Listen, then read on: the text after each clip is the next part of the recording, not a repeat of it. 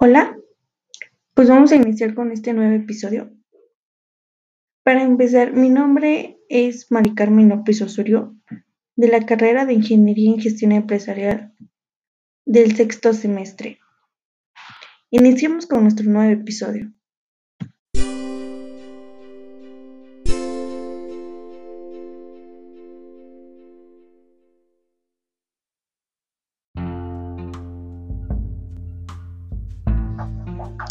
Vamos a empezar con diferentes significados del concepto, concepto de organización. Una organización es un grupo social compuesto por personas naturales, tareas y administración que forman una estructura sistemática de relaciones de interacción, tendientes a producir bienes, servicios o normativas para satisfacer las necesidades de una comunidad dentro de un entorno y así poder lograr el propósito.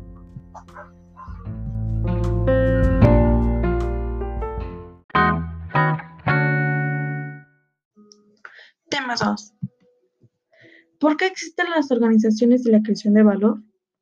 ¿Por qué existen las organizaciones? Uno, es una necesidad intrínseca de la naturaleza, de la sociedad para alcanzar su desarrollo. Todo es cambiante en movimiento permanente hacia una complejidad, y eso se da en mente de la humanidad, como sus ideas y teorías. Dos, responden a una necesidad rígida por la inteligencia y el desarrollo. 3. Proporcionan el medio necesario para coordinar las acciones de un grupo de personas hacia un objetivo. ¿Por qué existe la creación de valor? 1. Para incrementar la rentabilidad sobre el capital invertido, así como el valor de los bienes o de los servicios para los consumidores. 2.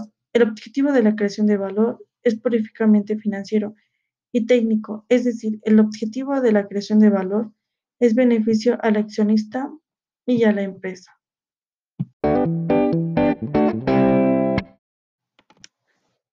La organización inteligente. La organización inteligente son aquellas capaces de aprender permitiendo sin expandir sus posibilidades de crecimiento. No basta con adaptarse y sobrevivir, sino sobre todo desarrollar la capacidad de crear la construcción de una organización con auténtica capacidad de aprendizaje y creatividad. Se basa en un desarrollo de cinco disciplinas, dominio personal, trabajo en equipo, visión compartida, modelos mentales, pensamiento sistemático.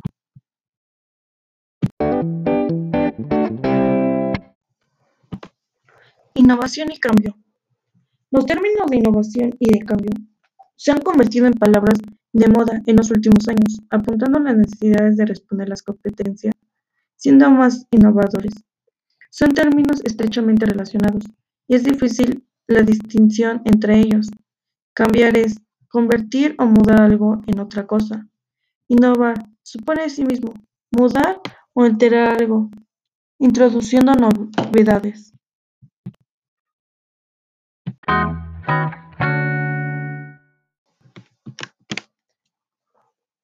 El siguiente tema son las organizaciones como agente de cambio. Un agente de cambio es alguien que altera la capacidad humana o sistemas de organización para así poder lograr un mayor grado de resultados o la actualización de sí mismo. Agente de cambio sería una persona o grupo de personas que entra en una organización actual o en una parte de la organización para facilitar el proceso de cambio.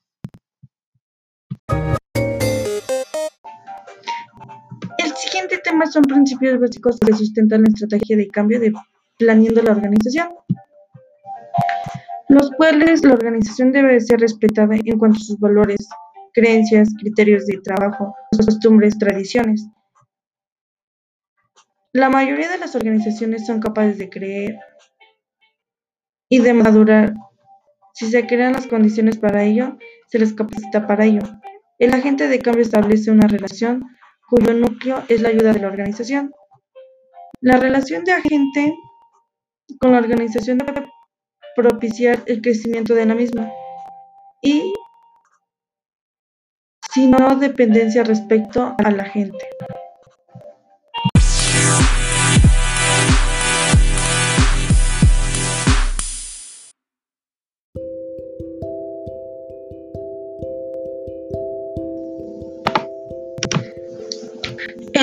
La cultura organizacional. Identidad de la organización. Sistemas de control. Estructuras de poder. Símbolos, rituales y rutinas. Historias, mitos y anécdotas.